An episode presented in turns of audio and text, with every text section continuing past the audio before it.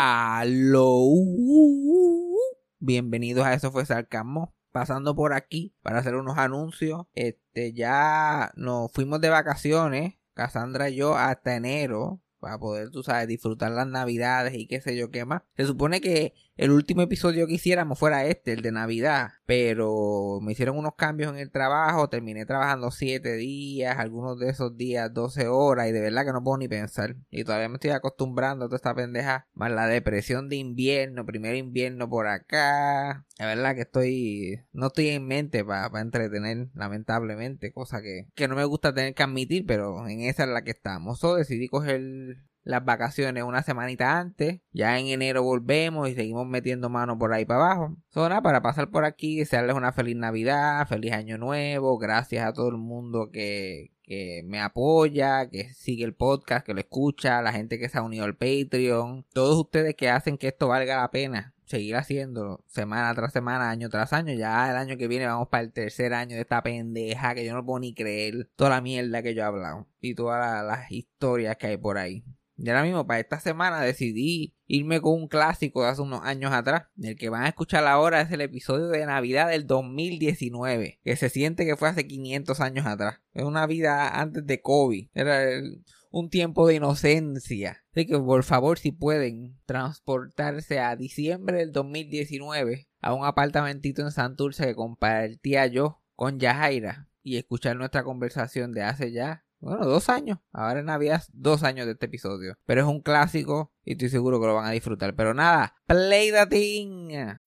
When you need mealtime inspiration, it's worth shopping Kroger, where you'll find over 30,000 mouthwatering choices that excite your inner foodie. And no matter what tasty choice you make, you'll enjoy our everyday low prices, plus extra ways to save, like digital coupons worth over $600 each week. You can also save up to $1 off per gallon at the pump with fuel points. More savings and more inspiring flavors make shopping Kroger worth it every time. Kroger, fresh for everyone. Fuel restrictions apply.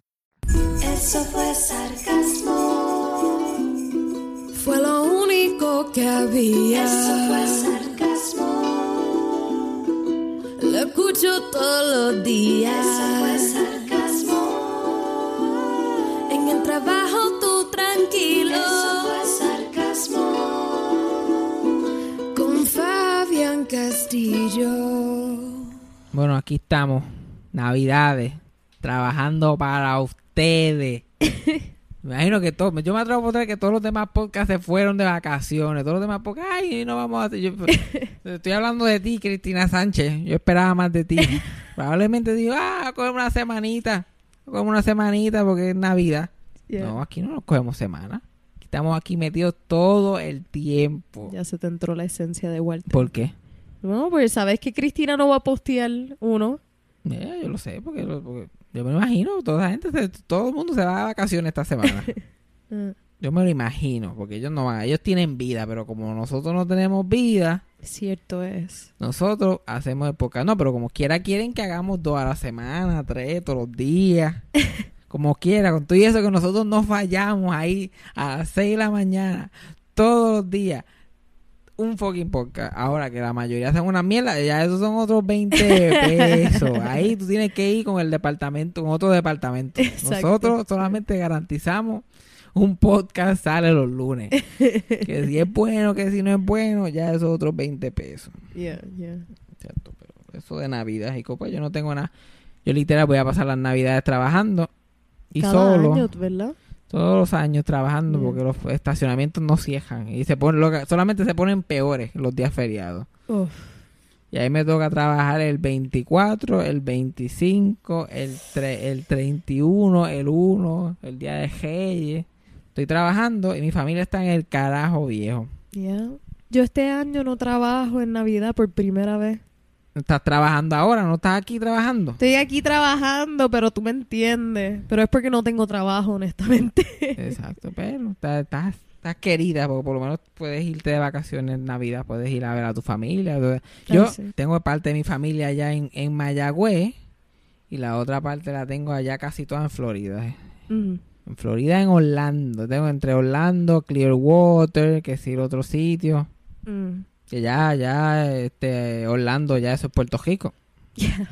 Por eso que a mí la gente, mi familia me dice que me mude para allá. Mi familia que vive allá siempre está que me quiere que yo me mude para allá. Yeah, yeah. Y no, chacho, si ya esto es Puerto Rico, Y yo, pero menos ganas. Que me- que- si, si no tenía ganas, menos ganas tengo de que están haciendo otro Puerto Rico. es este y no sirve, imagínate otro más. Como que el experimento no funcionó. Eso de tener muchos puertorriqueños juntos, eso no funciona. Traten de esparcirse un poquito más. Ya, y entonces ya en Orlando hay cabalgata. Yeah. Ya, Porque es la gente más cafre del mundo. ¿no? Yeah. No es como que oh, van para Orlando. Ahora irse para Orlando y será la gente, toda la gente que yo conozco, como que de mi, de mi edad, de mi, genera- de mi generación, que están viviendo en Orlando, ahora, like, uff. No, y es como un culture shock para ellos, como que toda esa gente de las Marías, que son unos jíbaros bien brutales que yo estudié con ellos, ellos fueron de la, del Monte de las Marías a Orlando, pum, de, de, un- de 0 a 100 a las millas. Ya, chacho, ahora se creen que, ahora se creen que son gente porque Orlando. ¿Tú crees que van a hacer las máscaras en Orlando? No, yo creo que las máscaras barely las hacen en Atillo ya. No, ¿qué? Las máscaras de Atillo es la, la tradición más grande que tienen en Atillo. Yo lo sé porque yo vivo ahí, yo lo odio. Y el año pasado no lo hicieron, no, el año de María, el año de María no lo hicieron porque no dejaron que se metieran al pueblo. Y la gente revolted, pero fue porque acabamos de pasar por un desastre y estaban limpiando el pueblo todavía. Pero eso es una tradición brutal. Y lo que pasa es que eso es algo bien de Atillo, como que no Ugh. tiene muchos visitantes fuera de Atillo. Also not true. Ok, ok. Esto aquí, aquí cuando ya Jaira se va en el viaje de ser Rose de the Golden Girls, hablamos de cualquier cosa como que back say, no, love, we used to have the biggest party. We use masks. Y yo, ya, pero eso es algo más local ahí. No, no, no, no, No, no, no, no. Yo me refiero a que el Festival de la China en las Marías no lo van a hacer en Orlando.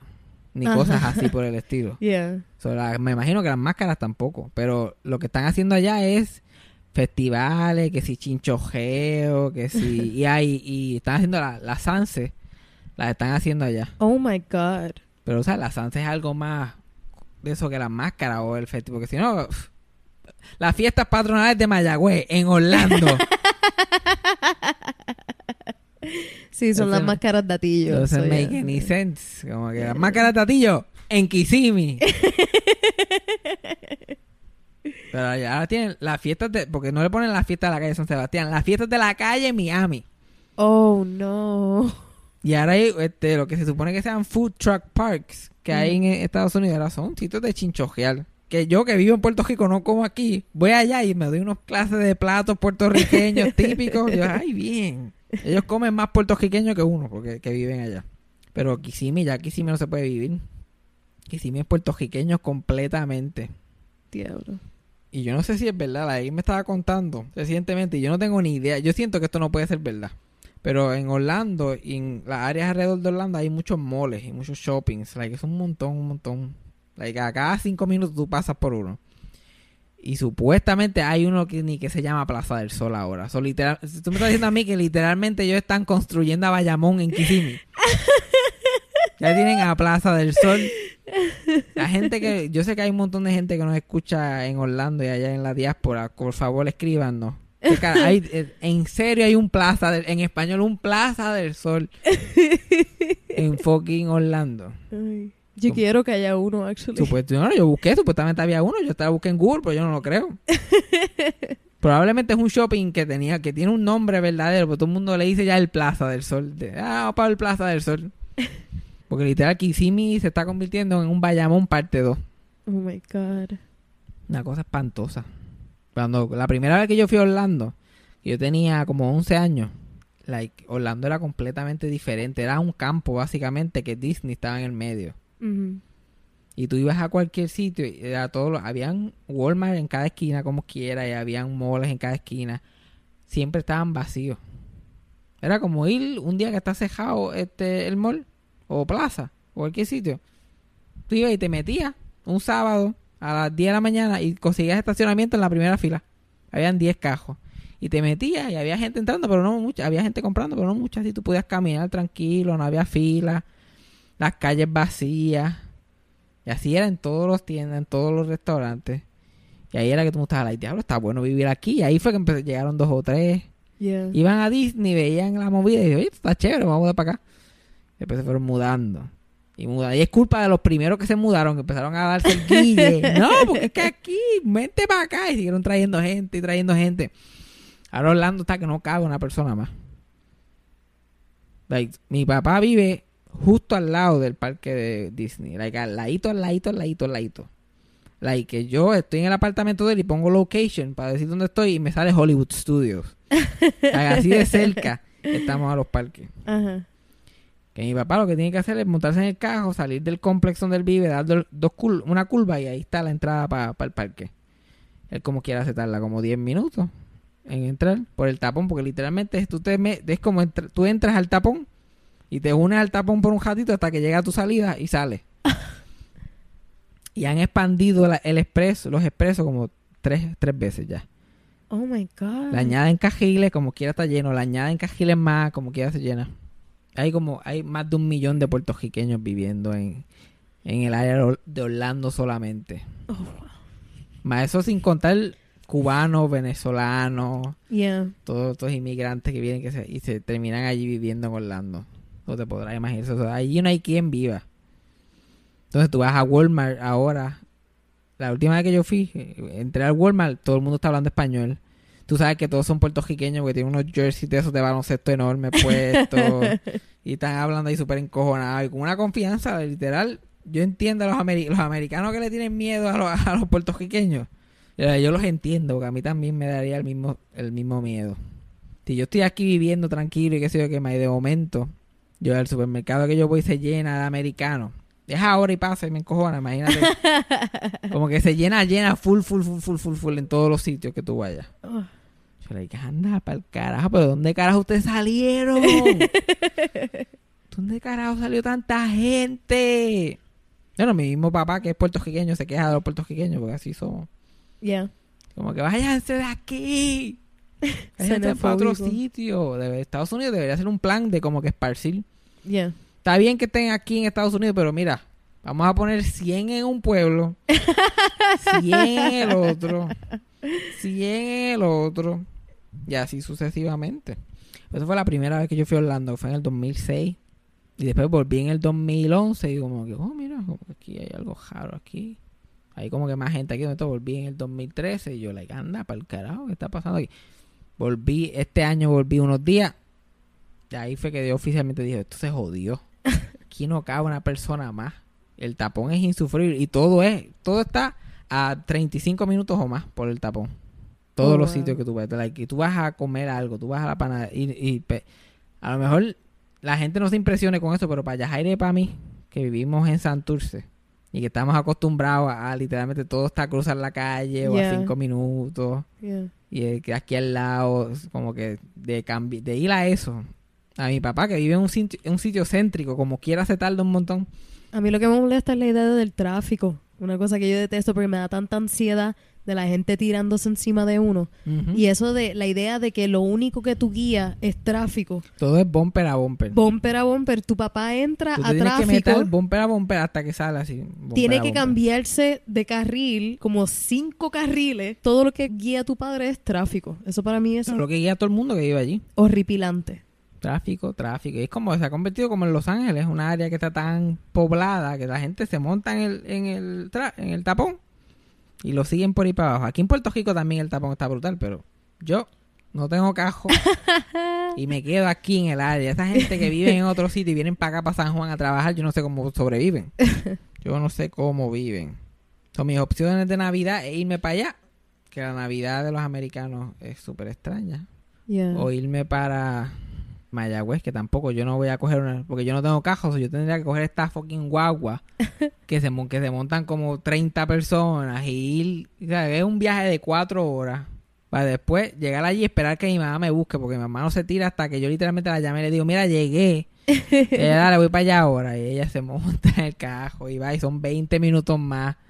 Para después 20 minutos subir a mi casa. Es un viaje como de 5 horas. Yo estar en mi apartamento, estar acá en casa de mi mamá es como un viaje. Yo puedo ir a Nueva York más rápido. Oh my God.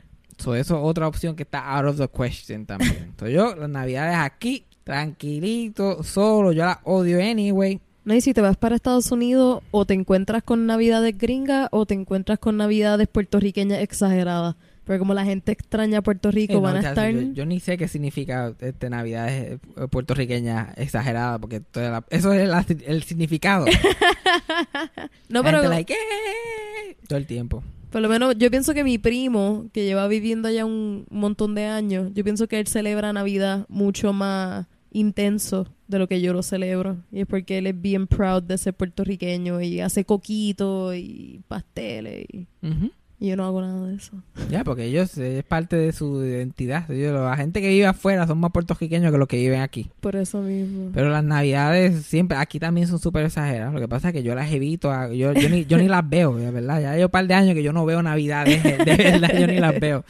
Como que yo escucho un jebulucito por allá y cojo para el otro lado. Yo voy, literal, y esa es mi meta. Para estas navidades es, la misma meta. Yo voy a tratar de evitar, hasta ahora las he evitado, seguiré evitándolas. Toda la gente, donde quiera que vea un holgorio, yo me meto. Yo soy AGB. Donde quiera que vea el jebulú, Para el otro lado. para el otro lado. A mí la única gente que me gustaban en Navidad eran el conjunto Quisqueya y Tabín Pumarejo. Y los dos no existen. bueno, el conjunto Quisqueya hay algunos de ellos que todavía están, andan por ahí. Si hacen una fiesta con el conjunto Quisqueya Navidad, invítenme. Pero aparte de eso, sí que las Navidades puertorriqueñas se celebran y no tienen nada que ver con, con que je- nació Jesús, ni nada por el estilo. Yeah, yeah. Ya. Y ni Santa Claus. ¿no? we're Ni- past that Exacto. point. Like, uno de los éxitos de Navidad más grandes que ha tenido Puerto Rico fue una canción que el conjunto Quisqueya grabó junto a Tabín Pumarejo. Mm. Pues el conjunto Quisqueya salía mucho en el show de las 12 y Tabín tenía un segmento en el show de las 12. Y Tabín era súper gracioso y era un cantante jíbaro aquí de Puerto Rico, pero no pegaba un disco ni para el carajo. Y se pasaba protestando por eso en el show todo el tiempo. Siempre estaba hablando de que tenía un warehouse de 3.000 discos en su casa y voy a tirar otro disco nada para comprarlo yo mismo porque nadie, los discos de él siempre fracasaban. Oh my God. Y el conjunto que ya estaba súper pegado, súper pegado, especialmente en Navidad. So, él seguía insistiendo, ah, vamos a hacer algo, vamos a hacer. Y eventualmente el conjunto que dice, vamos a hacer algo, nos inventamos algo. Y inventaron un disco que fue el, el palo más grande de la Navidad de ese año y del próximo. Yeah. Y no tenía nada que ver con Navidad. Se llamaba La Finquita. Okay. Que era, y la canción se trata que, de que Tabín iba a casa de una viuda a talarle la finquita. Y toda la canción es doble sentido. No me digas. Eso es así, ya era. Eso es así. Y ese era el palo de Navidad más grande del momento. Oh, Eh, cualquier fiesta patronal. ¿Quiere que le cante la finquita? Fue un mega, mega palo. Después te hicieron la finquita 2, la finquita 3, la finquita regresa. tratando de seguir cogiendo ese. Yeah, volvieron a grabar eso. la finquita. Bueno, eso fue un palo, palo. Ahora, ¿qué tiene que ver eso con Navidad? ¿Quién sabe? Y todas las, las- las- estas canciones del conjunto que en Navidad eran de beber y de bebimos y que, que no hay vasos para tanta gente, no hay camas para tanta gente, la gente bebi siempre ve gente bebiendo, gente jodiendo, gente haciendo la bien posible. Yeah. ¿Cuál es la cuál era la canción esa? Hay una, yo creo que era el gran combo que tenía una canción de Navidad que era como que no hay no hay no hay cama para tanta gente y no, no tenía nada que ver con Navidad. Se llamaba No hay cama para tanta gente y eso es un un himno de Navidad todavía. Todavía tú lo escuchas en cualquier fiesta. Yeah. Y a mí siempre me gusta. Si yo estoy, si, si, si- si estoy jodido en una fiesta de Navidad, porque no tengo más remedio, y estoy ahí de mal humor y no te ponen esa canción, yo siempre me empiezo a reír y hago conversación con la persona más cerca que tenga de la canción. y hago siempre el mismo comentario. Todo el mundo de esa canción está muerto. yo no hay cama para si nadie va a llegarle esa gente. Y todo el mundo se aleja de mí. Y yo, en casa de Tabín, vamos a empezar porque Tabín se murió. Lo digan para casa de Tabín, no hay break. De Tabín. ¿Y quién, ¿Y quién va? Johnny el Men. Vamos a buscar cuándo fue que se murió Johnny el Men. Ya vaya. 2011. ¿Y qué, ¿Y qué? ¿Quién va para allá? Fulano, pues si se está muriendo en un asilo. y por, porque la, la canción es como que, ah, que si Johnny Men, que si Eddie Miró, que si Paquito Cordero, que si Celia Cruz, que si... Sí, de, para toda, de toda la gente que yo acabo de mencionar, ¿cuál está viva? Ya, Jaira, si tú crees. Celia Cruz. No, ¿No? Celia Cruz está más muerta que... Está más muerta que, que, Que Johnny el men. que Papín el de Gia. De muchacho, está más muerta que el papín el de Gia. Frases de eso fue sarcasmo. Que, dime los nombres otra vez. Ok, vamos a ver. Vamos a ver. Tabín. Pumarejo, Johnny el men, Eddie Miró, Celia Cruz. A ver, un quinto nombre. ¿Cuál fue el quinto último nombre que yo dije? No me acuerdo. pero Paquito creo- Cordero fue el otro. Either es Paquito o Eddie Miró. Ahí está Eddie Miró.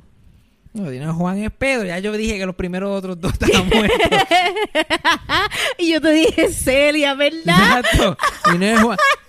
Es o el que te, te tardaste en decir o el que ya dijiste que ya que no estoy segura si está vivo o está muerto. Ay, Dios pero mío. eso, tú pensabas que Celia Cruz está viva. Celia Cruz se murió hace jato. ¿Cuándo se murió Celia? 2003. Como dice Celia, my English is not very good looking. En el 2003 nada más se murió. Eso fue los otros días. Por poco la cachamos. Un poquito más. La tecnología de podcast no, ha- no había existido, pero por po- un poquito más y hablamos. Un podcast se llama Celia Cruz. Yo tenía cuánto? Nueve años. Ya ella tenía ocho. Ocho. Más o menos con esta misma voz. Y pues se murió Celia Cruz y estaba leyendo en el periódico porque es el año 2003. Mi padre tiene que estar escuchando esto tan decepcionado. No, y él de mí. apagó, él apagó el podcast ya. Y él, y él como que, "Oye, ¿cuál de estos está ya? Y él, "Uh, uh, Y él ahí- Celia Cruz. Y yo, "Ay, Dios Y él- mío, I can't. A mí lo que me encanta es que papi tiene toda la confianza en mí. So, papi lo más probable estaba pensando como que Yajaira sabe que Eddie miró. Yajaira sabe. Yajaira, y de momento digo Celia y él, ay. Ay, y es peor de lo que él se imaginaba. él. Ay, bien santa. Porque hasta yo me sorprendí. Yo pensaba que ella, Celia Cruz, eso es un fácil. Por eso- porque ya hemos hablado de Celia Cruz ya antes. Y ella como que, Celia Cruz. Yo fui para el go-to name que se me parecía. Yo El sé. único que ella se acordó que yo había mencionado. Porque los demás. Yo ¿Quién? escuché Celia Cruz. Pero sí, Eddie miró. Entonces. Eddie Miro, ya. Eddie Miro está vivo. Ahora, los músculos de su cuello no pueden decir lo mismo. ¿Tú has visto? Bueno, si no sabes quién, no imagino no, no. Yo como que tú has visto a últimamente. A explicarte. Y a la gente que no se ha enterado todavía, Eddie Miro tiene una condición ahora que salió en una entrevista recientemente que tiene la cabeza guindando. Y allá ya Jaira sacó el teléfono a buscar. Eddie Miro, cabeza guindando. No, primero quería ver si he visto a Eddie Miró antes. Pues he escuchado el nombre tantas veces. Yo te lo he enseñado. Lo tuviste que haber visto algún día, pero no. Oh my God. ¿Qué pasó? ¿Te Me salió- acuerdo quién es, pero fue te, que ¿Te salió la cabeza? me cogió desprevenida la Ay, primera ¿tú no foto has que vi. visto- ¿Tú no has visto a Eddie Miro No, no, desde, que quitaron el show de las 12? Por eso. Yo me acuerdo de este. Este Eddie. Este es el que yo me Eddie, ajá, acuerdo. el Eddie del 2005. En el 2005 el que yo me acuerdo. Chacho, ese, es el que, ese es el que sacó el Laíta Medina también, esposa. Ese es el que ella trata de acordar cuando le está aguantando la cabeza mientras se afeita. Entonces la gente es tan cabrona porque Eddie Miro tiene ochenta y pico de años ya. Entonces tiene esa condición y qué sé yo, pero who cares? Like, él ya, ya- Está ya- viejo. ya él vivió la vida que iba a vivir, no Yeah. es como que una tragedia. Pues a todo el mundo le llegan sus achaques y este fue el que le tocó. Pero cuando se sienta, él puede mover la cabeza bien. O sea, él puede mover la cabeza normal. Cuando se levanta, su cabeza cae y está mirando al piso. Ah. Pero, y, pero, entonces la gente se entera de esta noticia que sí que me van a entrevistarlo. ¿Cómo tú crees que lo entrevistaron? ¿Parado o sentado? Ay, no. Porque son tan huele bichos. y encontraste una foto. Y encontré una foto. Son- Son tan huele bicho que el, el huele bicho de Leo Fernández, que ese otro que se va a morir ahorita. Y no es por viejo. y te vamos a entrevistar, pero como no es noticia, si lo entrevistan sentado y se ve normal. Yeah, No yeah. es noticia, a nadie le importa la vida de Eddie si no es así. No, porque la gente tiene que verlo. La gente tiene que verlo. Es como que tiene, porque si a mí me dicen Eddie Miro tiene la cabeza guindando, yo le creo. ¿Quién se va a inventar algo así? Yo no, no, enséñamelo. Ense- párate, párate, Eddie. Párate. Mira. Ah, ah. Entonces Eddie tiene que estar con la cabeza en la mano para contestar las preguntas al huele bicho de Leo Fernández. Ay, Leo. Dando candela. Ugh. Ha salido en todos los shows. Dando candela, en los de todo. Hablando de que tiene esa condición ahora. Pero todos lo entrevistan así parado. Me encanta el caption. Que huele bichos. ¿Qué, qué pusieron? No deja su sonrisa ni su humor, pese a su condición en el cuello. Ajá, show que huele bicho. Esa gente son unos de cabrones. Entonces yo, yo, ahora yo estoy haciendo chistes de la cabeza de Eddie, qué sé yo qué más. Y yo soy el malo. Ay, Dios. Pues yo te puedo asegurar a ti, si yo veo a Eddie en la calle, qué sé yo qué más, o, o lo, en- o lo entrevisto, lo primero que digo, mira, siéntate ahí, cómodamente, relájate. cosas. Ellos como que no, párate, párate, para que tratar la cabeza. y pobre Eddie con, el micrófono en una mano y la cabeza en el otro. Y aguantándose la cabeza. Aguantando la cabeza. Ay. El pobre Eddie, pero es que esa gente, estos programas de chisme son unos huele bichos. Eh, Yo me acuerdo cuando Chori Castro ya ah, estaba a punto de morirse. Él tenía cáncer. Eso fue que él murió. Y él empezó en tratamiento. Pero cuando el tratamiento le dio tan fuerte, pues él decidió dejarlo. Y Leo Fernández, ese mismo huele bicho, entrevista, entrevistó al nieto, que era el que lo estaba cuidando. Y le pregunta como que, ay, esta actitud de chismo, estas- estos chismólogos que tienen esta actitud tan estúpida. Ah, nos enteramos que, que, que Chori ha decidido este, dejar el tratamiento. ¿Qué está pasando? Y el nieto le dice, pues él, él tomó esa decisión porque los efectos eran muy fuertes para él. Él dice que él ya vivió la vida que iba a vivir, que no tiene miedo a lo que pasa y que lo que quiere, por el tiempo que le queda, lo que quiere es comodidad. Y eso es lo que le estamos dando, comodidad, y qué sé yo. Y él, Leo Fernández le dice, él sabe que el cáncer no se cura así, ¿verdad? Condescending prick. Like, eso, eso, eso le va a dar más fuerte. Y yo como que, el cáncer no se cura así. El cabrón tiene 89 años, cabrón. Ajá. Y acaba de decir que vivió la vida que ¿Tú te, vivió crees que ya. le va, ¿Tú te crees que le va, le va a ganar el cáncer a este paso? Ay, Dios. ¿Y ganarle el cáncer para qué? ¿Para morirse a los, no- a los 90? Ajá. Ah, le gana el cáncer y se muere de causas naturales el, el próximo año. Pero le ganó el cáncer. Toda esa gente de chisme son todos unos huele bichos. Todos unos cabrones. Y Leo Fernández es el primero en esa lista. Y le han dado como tres infartos este año a Leo Fernández. ¿En serio? Eh, ahí es bueno ir al hospital allí y decirle, bueno, tú sabes que si sigues saltándote como un lechón, como un lechón te van a seguir dando infartos, ¿verdad? Ay, Dios. ¿Tú es la pendeja? Que nosotros estamos grabando esto adelantado, la semana de Thanksgiving. Porque obviamente no estamos grabando en Navidad. Es capaz que el cabrón de Leo Fernández se muere de aquí a allá. Y nos descojona el podcast completamente. Entonces, yo quiero decirle ahora mismo, Leo Fernández, si tú te moriste, no, no vamos a editar un carajo de todo esto, ¿ok? No vamos a dejar que dañes otra cosa más. Ya le jodiste la vida a Eddie, te la jodiste a Chori. Si acaso en el caption te damos un update si está vivo o muerto. Eso es así. Eh, que pongan en los comments, comenten, ¿está vivo o está muerto Leo. Fernández? Yo no me acuerdo ni de qué carajo yo estaba hablando. Este. Nos fuimos en un viaje con la cabeza de Dimiró. Ajá, estaba mencionando la canción de. de ah, de no hay cama para tanta gente que tampoco tiene que ver nada con, con Navidad. Y estaba hablando antes de eso, de este el conjunto Quisqueya con Tabín Pumarejo. Y está bien Puma, toda gente que a nadie le importa ¿Ves? un ¿Tú crees que yo no te escucho? Pero mira. Sí, exacto. Mira, me tienes que dar un segundo para decir que Celia está muerta de verdad. Pero. Exacto, tienes que pensar de momento de- Si a yo le hubiera dado a Yajaira cinco minutitos más para pensar esas respuestas, ella se hubiera dado cuenta, coño, yo no he visto a Celia Cruz como en 18 años. Dame pensar esta respuesta un poquito más. So much Probablemente si yo no lo hubiera mencionado, Yajaira por la noche me hubiera dicho como que, mira, yo, estoy- yo me pongo a pensar como que, ¿qué es la que con Celia Cruz? ¿Qué ha pasado con ella? Y yo, siéntate que te tengo que dar una noticia. A principios del siglo XXI, Tú tenías ocho años. tenía ocho años, pero a, a lo mejor tus padres no te quisieron dar la noticia en el momento. Después del 9-11 pensaron que era demasiado. Era demasiado. El nueve- la, la guerra en Irak había acabado de comenzar. Lo menos que ellos querían es traumatizarte un poquito más. Y te como que, mira, el mundo está cambiando. Hay muchas cosas pasando. Y yo escuchaba a Celia, que es lo raro. Celia yo tenía Cruz. los discos. Se- tú probablemente la descubriste cuando ella estaba muerta. sí. Y tú como que hay que llorar, que la vida es un carnaval. Esto cuando se ponga, cuando se muera Celia, esta canción va a tener un significado más grande. Pa, pa, Pero gracias a Dios no tenemos que pensar en eso. eh. vida es igual. Ya, que esa canción que de que la vida es un carnaval salió el mismo año que ella se murió. Oh. Like, estaba como que número uno en los charts, Yeah. como que cuando Oh. ella estaba en el hospital y después cuando se murió duró en los charts un montón de semanas más. Oh, wow. ¿No hay un, un show de televisión dedicado a Celia Cruz? Hubo una serie de esas, las, las teleseries que están haciendo Pues ahora. yo sabía que le... Celia. Exacto, yo sabía que le estaba muerta. O sea, yo tenía que pensar esto un par de minutitos más y yo estaba. Sí, no, lo que pasa que, te lo digo, el único nombre que tú... Fue, yo dije, en los oídos de Yajaira fue Bli Bli Blue, opción 1, Bli Bli Bla, opción 2, Celia Cruz, opción 3, y Bli Bli Bla Bla, opción 4. Yo no te dejé ni terminar, yo estaba Celia, seria. Celia Cruz, Celia Cruz está viva, solo sé ella. Y Marc Anthony la- se pasa llamándola. Marc Anthony no está invocando a alguien que se murió. Ay, Dios mío. Yo me sorprendo a veces. Me sorprendo. Nos sorprendes a todos. nada, nada, nada, nada más.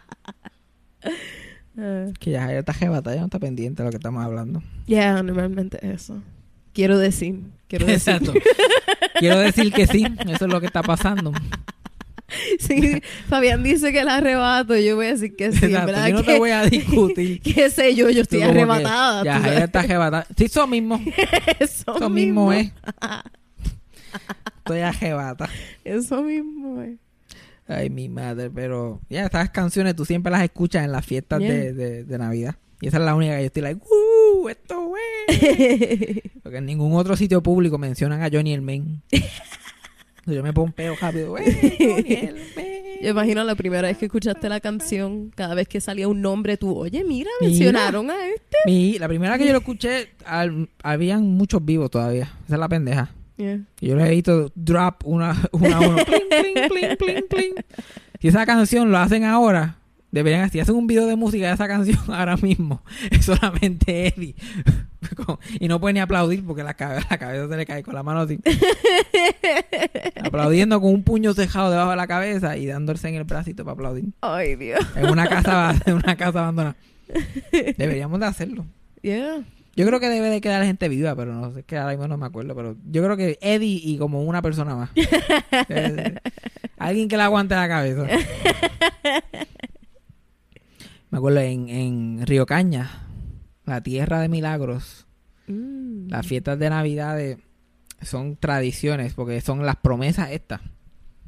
Hacen promesas en... Cuando, ¿tú ¿Sabes alguna promesa? Como que en Atillo no las hacían ni donde tú. Mm, no estoy segura si le llamábamos promesa. Mírate esta pendeja. Esto es otra tradición únicamente puertorriqueña de Navidad.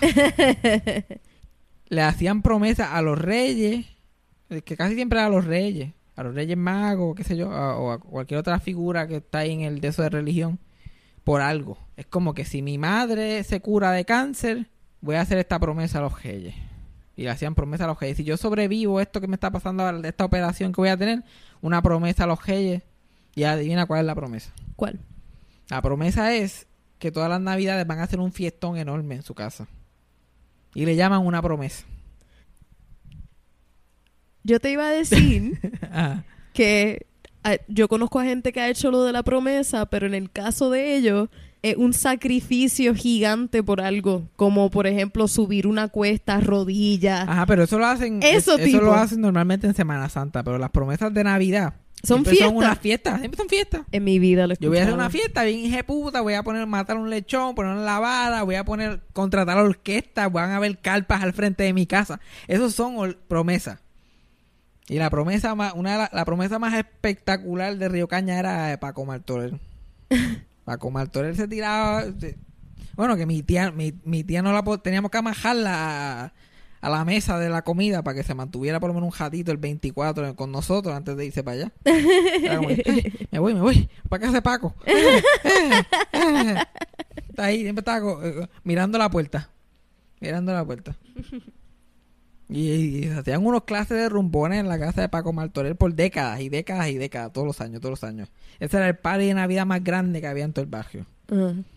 Y, y Paco Martorell es un tipo interesante porque él es también él, una de las únicas personas en Río Cañas que desapareció.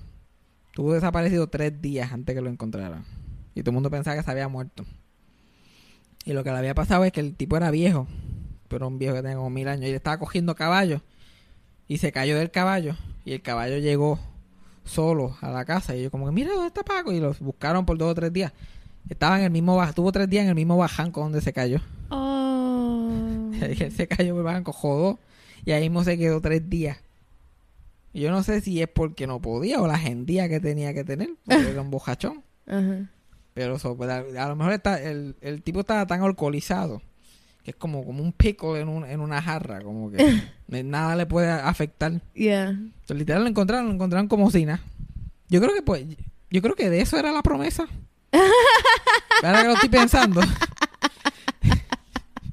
Yo creo que lo encontraron y él estaba hasta afeitado, todo, como que normal, así, como si se hubiera caído 15 minutos antes. Y yo como que, vamos a hacer una promesa, seguir bebiendo alcohol. Y esa, y esa fiesta siguió, siguió, siguió. Y cuando yo era, ya yo era chiquito, Paco Martorell tenía como 80 años. Ajá.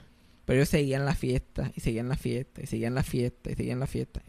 Y llegó el punto que nadie veía a Paco Martorell. Como que la fiesta se seguía haciendo, y yo llegaba y decía, ¿dónde está Paco? Ajá. Y mi tía como que se joda, qué sé yo. Ping, ping, bailando. Todo el mundo bailando y nadie.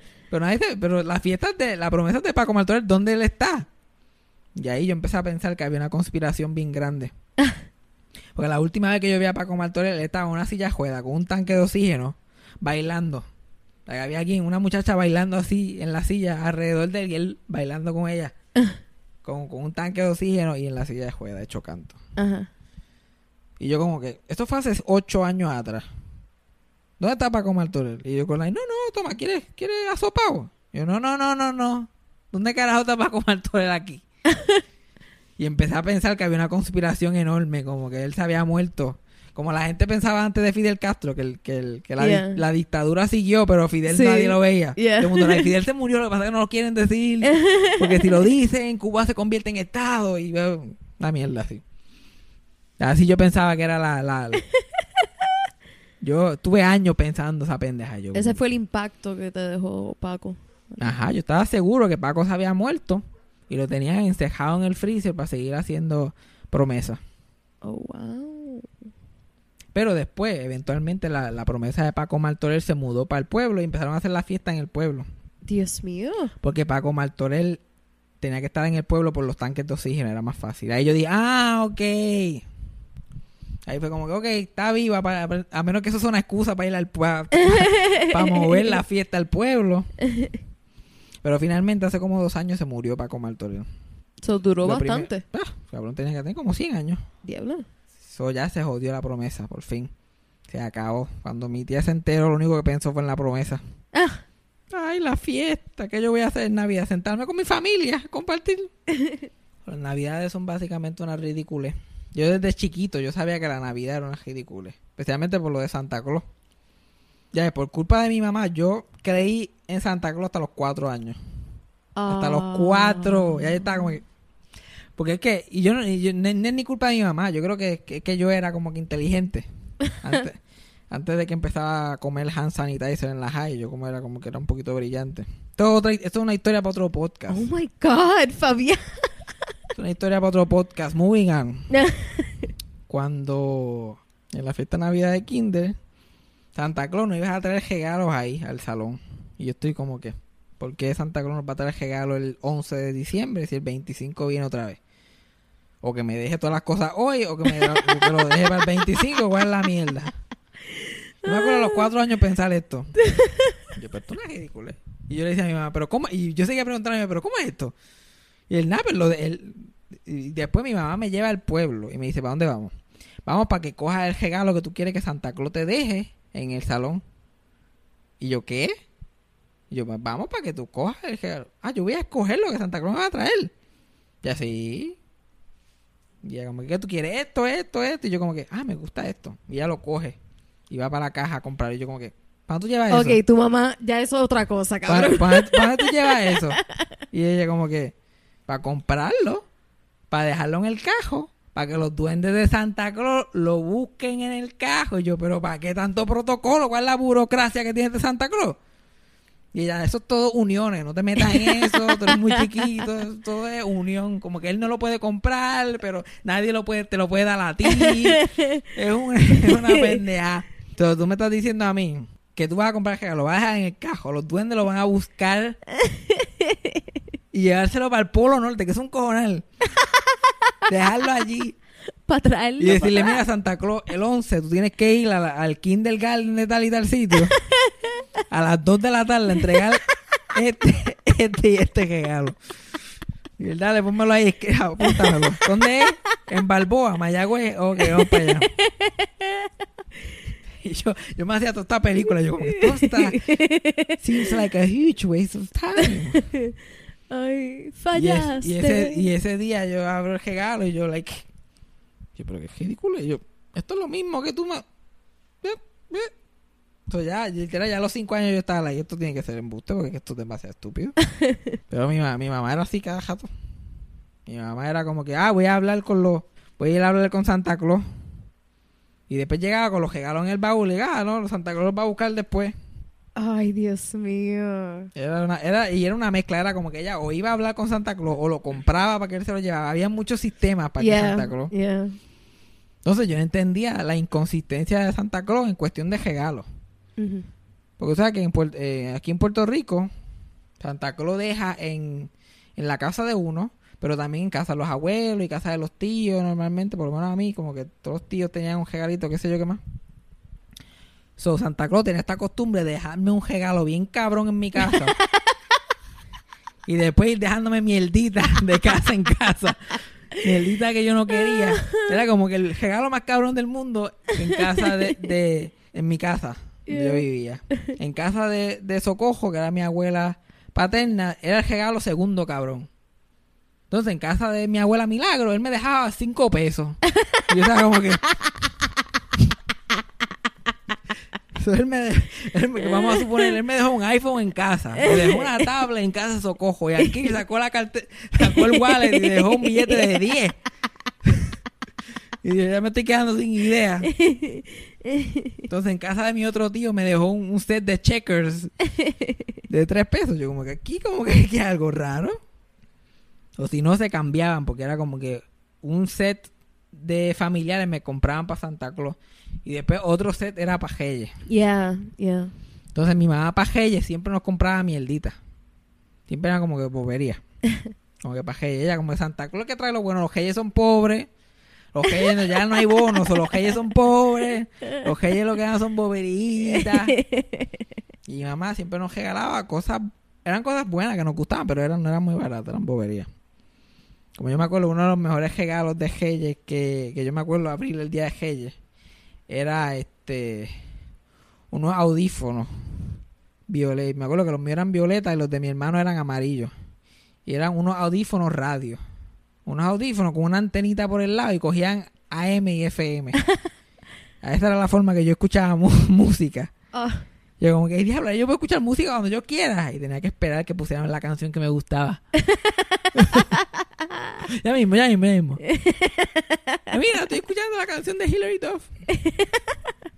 en Gelle siempre eran cosas musicales, porque también una vez en Gelle me regalaron mi primer CD player. Con el CD de Hillary Duff. Oh. Y eso era, yo me acuerdo que tú andabas con ese CD player, pero no lo movieras, no lo podías mover. No, el sonido que hacía cuando lo movía. Sí, cuando la, el y la canción paraba. Tú tenías que poner, que tener la mano así como si fuera una bandeja y tal. como- pa, Let the pa. rain fall down. Tú no podías estar ni en el cajo con el CD player porque cogías un boquete y me ¡eh! Se jodió. se jodió, pero no, pero estábamos satisfechos. No como estos nenes hoy en día ahora que se le va el wifi un minuto y forman un escándalo. yo, pero fíjate, yo estuve un tiempo que yo pensaba que Santa Claus no existía, pero creían los reyes. Pues como yo también era como que este, me estaba bien metido en la religión, Yeah. mi familia me tenía bien católico desde chiquito, pues yo estaba como que, ok, Santa Claus es una estupidez, pero los reyes, yo creo que hay algo aquí con los reyes. y me pasó algo que como que me voló la cabeza y me dijo, like, anda, para carajo, yo creo que esto de los reyes es verdad. Yo estuve como dos o tres años como que yo creo que esta pendeja de los reyes es verdad. Porque me acuerdo que para reyes un día yo me quedé en casa de, de casa de mi abuela Socojo y mi abuelo, me quedé con ellos. Y al frente de la casa de ellos había un patiecito que tenía unos columpios para nosotros. Que nosotros usábamos para jugar. Pero al frente de ese, pues yo me quedé la noche y qué sé yo qué más. Y saqué hierba de ese mismo patiecito. Y lo puse en la caja. Y lo puse bajo la cama de mi abuela. Me acosté, pero va. Cuando me levanté, yo no sé qué había pasado. Pero habían tres plastas de mierda en el patio. en el patio donde está el columpio.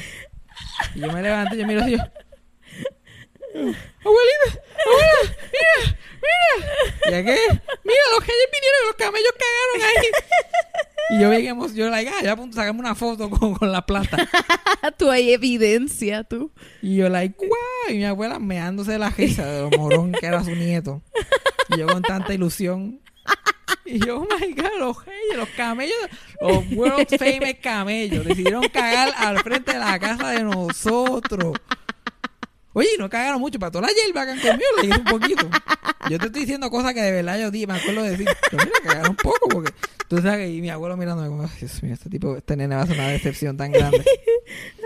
Y mientras yo estoy diciendo eso, hay cinco pejos caminando para frente de, de los vecinos, caminando para frente de la calle. Yo, diablo, esto está súper brutal. Yo nunca pensé. Y entonces llegó mi mamá y mi papá, ya mira, mamá, mira, ¿tú ves eso que está ahí? Reyes Magos. Y me voy cogiendo a jugar. Y mi abuela, como yo creo que el hijo tuyo es medio. perdió la mente. Pero pues, pero tuve mi propia versión de ilu- Ese fue el único momento de ilusión navideña que yo tuve en mi vida. Ay, mis papás eran bien buenos con Navidad. La, Reyes Magos lo dejaban más para la iglesia. Pero a mí mi problema fue que yo realmente creía en Santa Claus. Porque te digo, mis padres estaban on point con todo. Y ellos... Yo creo que era un Celia Cruz situation. No, no, no, tú no. habías pensado mucho en lo, en lo que No, estaba no, no. pasando. Mi hermano me lo dañó. Como a los ocho años. Mi hermano me dijo, ah, ¿tú crees que Santa Claus es verdadero? Y él cogió y abrió el closet donde estaban todos los regalos empacados. Y yo mirando el closet y yo, no. Tu hermano huele, No. tu hermano huele bicho al fin. Él con 10, probablemente con 10 años. 10 años, ya. Como que, pff, yo soy bien adulto que llegué de esto. Entonces cuentito de Santa Claus. Pukiti.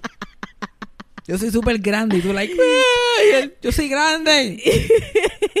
Ya perdió el punto completo de este experimento. Eh, Porque él, todo, todo esto, yo pienso que no te estaba haciendo la maldad. Todo era como que, mira, mami, qué cabrón yo estoy. Yo descubrí esta conspiración y Probablemente él lo descubrió tres minutos antes de decírtelo a ti. Él descubrió esta conspiración enorme que estaba sucediendo. Él siempre se lo sospechaba, pero no tenía evidencia. Y él dijo, no, mami y papi fueron a comprar los regalos. Y yo, ¿qué regalos de qué, Cristian? Ellos fueron a enviar la carta a Santa. Y Cristian como que la... hubiera sido yo, yo, no, no, no, no. Ella fue a comprar los regalos para dárselos a Santa mismo en el mall. O si no, lo pone en el cajo para que ella lo busque. Y entonces deje uno en Kinder y el otro me lo da aquí. Y, los- y a, y a mi tío le da una mierda. Y a mi, y a mi abuela se lo envía por ATH móvil. Ay, Puerto Rico. Ay, Dios. Las navidades más mierda, tengo que diga, la más larga del mundo. La más larga. Ay, Dios. Ay, Dios, pero vamos a hacer las gotitas del saber con alguna de mis películas favoritas de Navidad. Mis películas favoritas de Navidad. Ese es el jingle. Mis películas favoritas de Navidad. Eh, Mi. eh, ok, ya. Estamos bien. ya, Me quedé sin aire. Tratando de pensar. La mí, la, la número uno, la top. Y es una estupidez porque no es ni mejor que la otra que voy a mencionar. Pero esta película es, esto fue- para mí lo más grande de Navidad es el especial de televisión Santa Claus is Coming to Town. Mm. Que es de estos especiales que son así como que en plasticina. Que no eran en plasticina, pero que son stop motion. Yeah. Y todo esto yo lo descubrí después, pero like, los que hacen las voces y toda la gente que sale son gente que después a mí me gustaba. Como que cuando me hice más farandulero y, y sabía más de actores y, que, y eso, pues. Gente súper famosa. Pero a mí solamente me gustaba y mi mamá me las compró en VHS. En Navidad yo lo quemaba, lo quemaba, lo quemaba, lo quemaba. Y era la, histo- es la historia de cómo Santa Claus, como que cómo salió Santa Claus. Ujú. De dónde nació, quién lo crió, cómo, por qué ha dado los juguetes y todo eso. Y estaba la voz de Fred Astaire, Fred Astaire que era lo que contaba la historia. Él era el cartero El narrador. al principio, es el narrador, que es como que el cartero que le hacen las preguntas. Y Santa Claus era Mickey Rooney, que yo no sé cómo yo no hablo de Mickey Rooney todavía, pero ese viejo ha hecho un mi- millón de cosas. Y por ahí para abajo. Si tú me vas a decir ahora que todas estas personas se murieron de forma horrible, me va a dañar mi Navidad. No.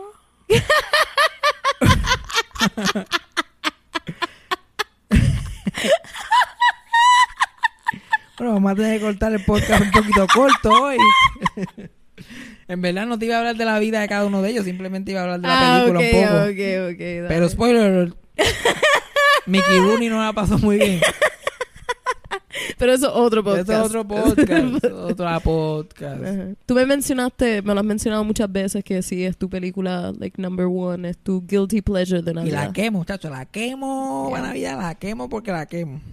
Y el, lo más que me gusta es súper cortita. Dura 50 minutos. Like, sin anuncio. Que eso es una bobería. El plot va a las millas. Como es 50 minutos, el plot va a las millas. Por alguna razón las canciones se me pegaron de una forma que ya están ahí incrustadas en mi cerebro. Porque la, y la mayoría de las canciones no tienen nada que ver con Navidad. Veo aquí un tema repetitivo. Exacto. Ahí- aquí hay algo. Yo veo como un patrón un patrón. en tu forma de pensar, Fabián. Explícanos más sobre esto. Explícanos más, ¿Cuál es, eh, maestro. Mi canción favorita de Santa Claus is Coming to Town se llama Put One Foot in Front of the Other. Ok. Que no tiene nada que ver con Navidad, literalmente de caminar. Una canción sobre caminar. Put one foot in front of the other. O sea, cuando la gente piensa en Navidad, yo estoy pensando en eso. Esa, esa canción, con esa canción, nosotros le cantamos a mi hermano cuando empezó a caminar. A mi hermano chiquito, que, yo te- que es 10 años menor que yo. Yo me acuerdo, el día que él empezó a caminar, mi mamá y yo le estábamos cantando esa canción. Cuando él arrancó a, a empezar a caminar de la bola bola, ¡blum! ¡blum! Entonces, como que, put one foot in la- ah, ah. Y de momento, ¡fum! porque los bebés empiezan a, co- a caminar por velocidad. Como Ajá. que a la vez que se paran, lo que, es como que cayéndose con estilo, como dice en Toy Story. Como que, ¡ah! voy para ese lado de la pared y se tiran. Y otra, mi segunda canción favorita de, de Santa Claus is Coming to Town es, escucha cómo se llama esta. Porque aquí hay una historia interesante. When you sit on my lap today, a kiss for a toy is the price you pay. No. Yep. Y básicamente en esta escena, Santa le está diciendo a todos estos nenes que si se sientan en su falda, lo único que tienen que hacer es darle un besito y él les da un juguete. Como que, if you sit on my lap today, aquí está toy, it's the price you pay. When you sit on my left knee, don't be stingy, be prepared to pay. Because whenever you pay, whenever you pay, you give a little back, you give a little back. Así. Este, como que give whoever you love, give whoever you love, get a little love back, a little love back, so give a little love. Eso era, esa es la canción. Y todos los nenes así alrededor de él cantando eso. No sé por qué yo relaciono esto con todo con el Me Too Movement. Ahora el Me Too Movement me hace sentido. Todo era lo que nos enseñaban en nuestra crianza y es como que, oh my God. Pues interesantemente esa canción la editaron de la, del airing. Oh. Sí. ah. Ahora cuando dan cuando dan la película en los 25 días de Navidad, de antes era ABC Family, ahora Freeform, Yeah. No enseñan esa parte. La cortan completamente. Ellos dicen que es por anuncio. Qué curioso. No, pues para meter más anuncios. Ah, ok. No es nada más, no es nada más siniestro ni nada por el estilo. Segunda película de Navidad. Es una película dirigida por Ron Howard y protagonizada por Jim Carrey. The Grinch. The Very Grinch es la historia de mi vida, básicamente. Para mí es un clásico. Y la gente pensará que yo estoy haciendo un chiste cuando digo es la historia de mi vida. Pero ese flashback sin de cuando era chiquito yo no lo puedo ni ver. Loco, sí. Yo no lo puedo ni ver porque me acuerda tanto a algo que realmente pasó. que yo todavía estoy like, anda pa'l carajo. ¿Cómo esto es posible que esta película haya pegado esto tan y tan cabrónmente? Ajá. Y lo lindo es que cuando esa película salió, eso, eso fue lo que me había pasado reciente. Eso tú pensabas que te estaban velando. Yo, me estaban velando, literal. Ay, Dios mío, a ver, yo puedo ver el flashback, yo puedo ver la historia del Grinch, parte de ella, cuando él llega, la crían las dos hermanas, esa que sé yo qué más. Pero cuando empiezan a sonar Christmas of Love, Ah. y él empieza a decir, oh, Marta, oh, Christmas, y empieza ahí a, a vestirse y a preparar el juguetito. Dios mío. Y yo, like, ay, skip, skip. Esa es la parte que deberían de editar de la televisión. cuando- Yo tengo un detalle de The Grinch, actually. Cuéntame un detalle. Durante la filmación de la película, la vestimenta era extremadamente pesada. El maquillaje y la cantidad de horas que él tenía que estar para maquillarse. Él empezó a tener problemas con este fumar cigarrillo, estaba fumando cajetillas al día y tuvieron que contratar una persona que no sé si era del CIA que trabajaba under high pressure, like high stress situations y tuvo que venir alguien a estar en el set con él porque como tenían tanto tiempo para maquillarlo y estaban tanto tiempo gastado en eso, la cantidad de tiempo que tenían para filmar era bien poquita. Y como quieran eran varias horas de él estar usando el suit casi las Es- 24 es- horas. Eso pasa con muchas de esas películas que tienen mucho maquillaje. Yeah. Que la gente dice, ay, esta gente se gana esos millones por hacer esa povería. Pero cuando tú haces un una película con ese tipo de maquillaje, son seis horas de maquillaje antes de empezar el día de grabar. Y eso tú empiezas a grabar a las 7, 8 de la mañana. Sí, so, so- tienes que estar so- ahí desde las 1 a ah, 2. pero a veces, depende de lo que sea, pues lo Yeah. modifican. Pero seis horas, a veces son ocho horas de maquillaje. Yeah, Para después, lo que casi siempre se convierte en 12 horas De filmación. de filmación. Que es una cosa ay, asquerosa. Me imagino que Jim Carrey estaba a punto de pegarse un tiro. Sí, le tenía una mesa aparte, siempre disponible, que tenía cigarrillos siempre y la persona del, de, que estaba ahí siempre estaba pendiente a él durante la filmación. No fue mucho tiempo que filmaron, de mi entendido, fue como dos meses que estuvieron filmando las escenas de él o algo así. Y por eso fue que él, él logró terminar la película, pero él a mitad de película por poco se, se quita. Cosa Él seguía diciendo, do it for the kids. Eso es lo que él seguía diciendo, do it for the kids, do it for the kids. Ay, que súper buena esa película. Él sabía que era una película que iba a ser bien buena, que iba a ser un clásico. Ujú. Pero, uff, yo no hago sabía. Y de- después de estar ese mal humor y estar todo jodido, tener que ser gracioso y actuar y enseñar todas estas emociones. Ujú. Pero esa película es súper, súper buena, súper graciosa. Además de ese flashback scene, es súper graciosa. Y tiene un elenco súper bueno. Me encanta el diálogo.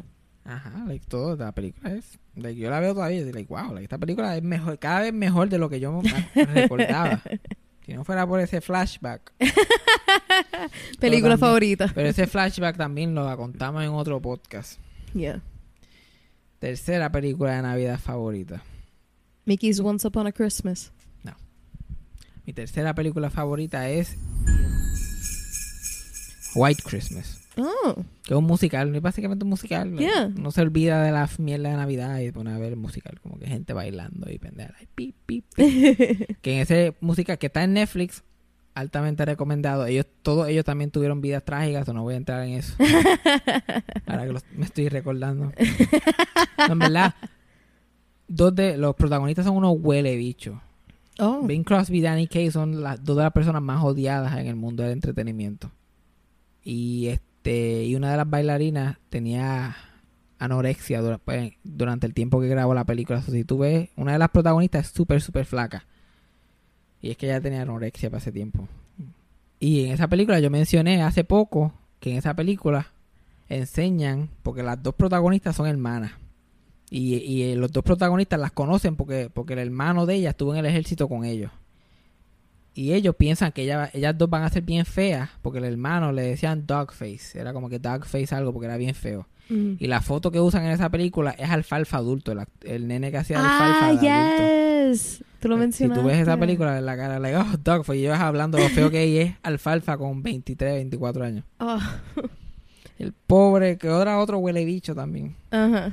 Pues esa película está chévere. Otra cosa de esa película que es interesante, que yo siempre que la veo pienso en eso, es que una de las que está en la película, la película, la mayoría de la película se lleva se lleva a cabo en un hotel, como un inn, un guest house, que la gente va en el campo.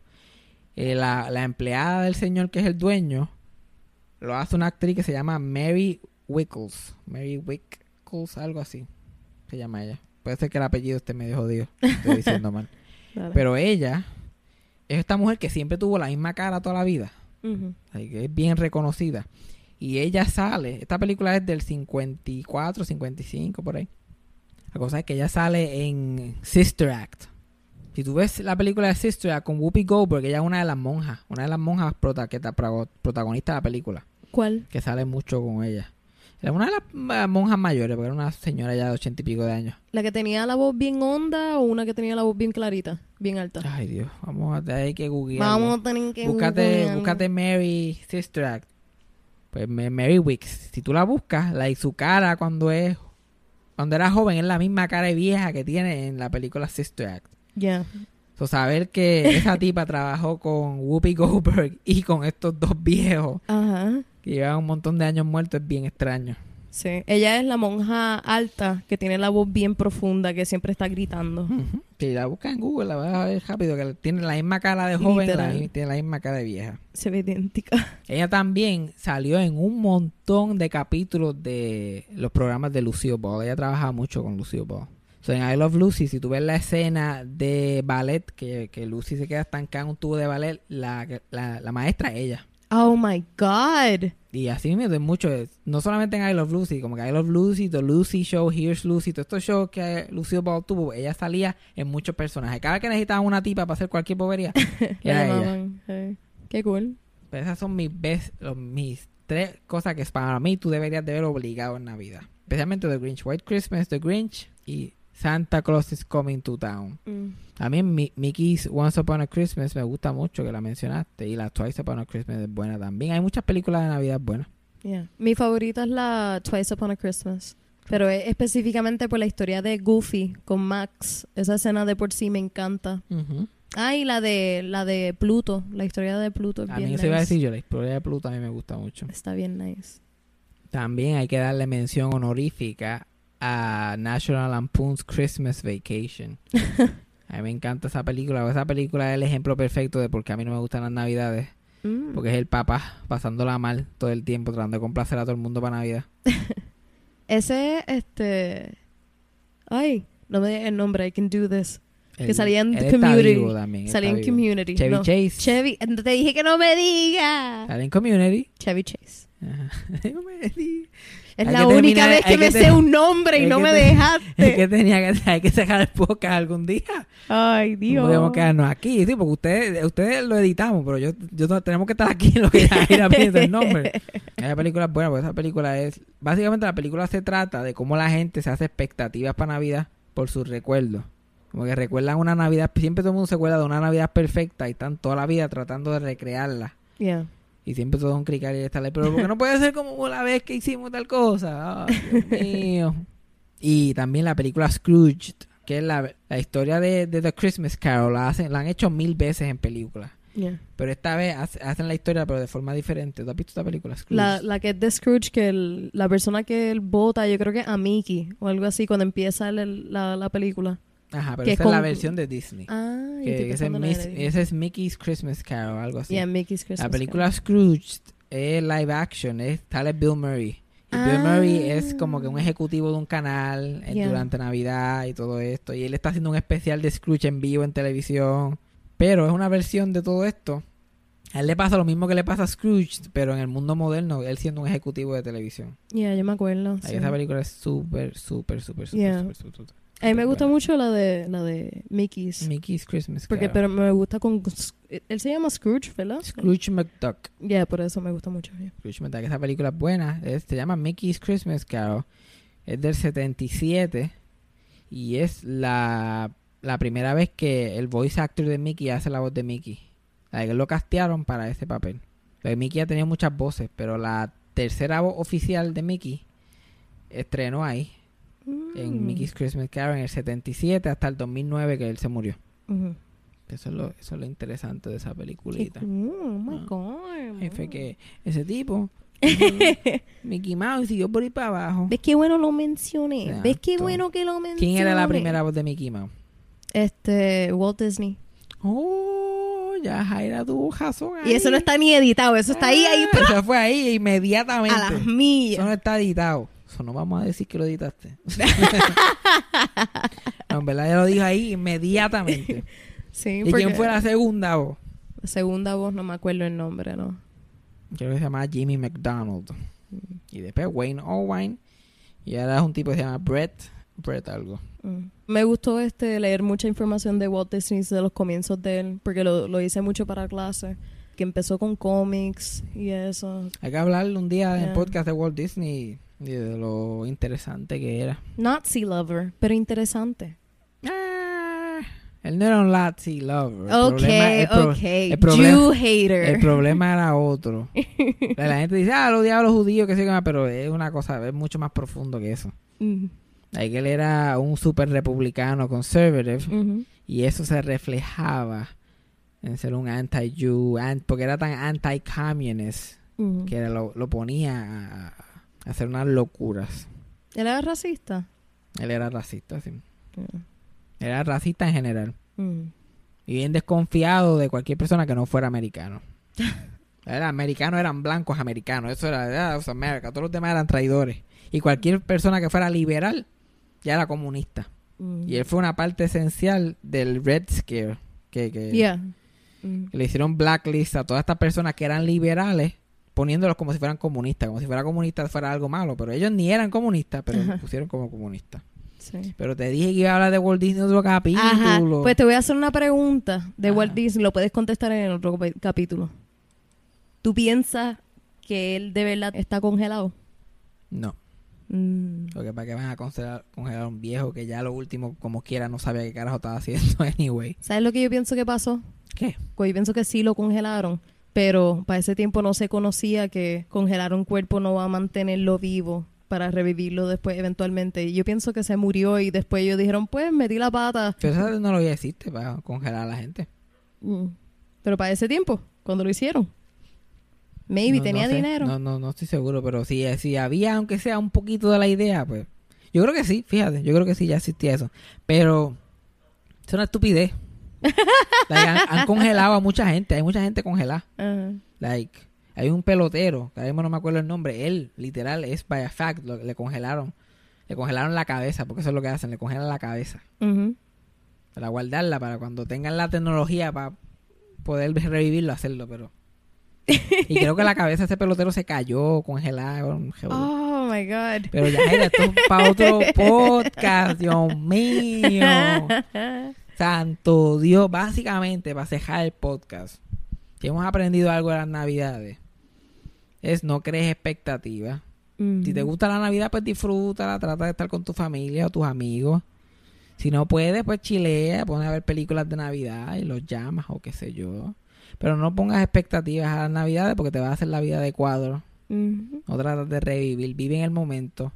No son las Navidades, es diciembre. Con calma. No siéntala. Y porque tú ves a todo el mundo pasándola bien en Facebook, no significa que la estén pasando bien, créeme. Ajá, literal. Y que tú chileas, pásala chilling y piensa cómo puedes mejorar para el próximo año. Porque ya el año está acabando, uno, uno se concentra, uno analiza, ok, ¿qué, ¿qué pasó este año? ¿Y qué puedo hacer para hacer otro año diferente? Y pues lo tomas de un lado positivo. Así que disfruten sus navidades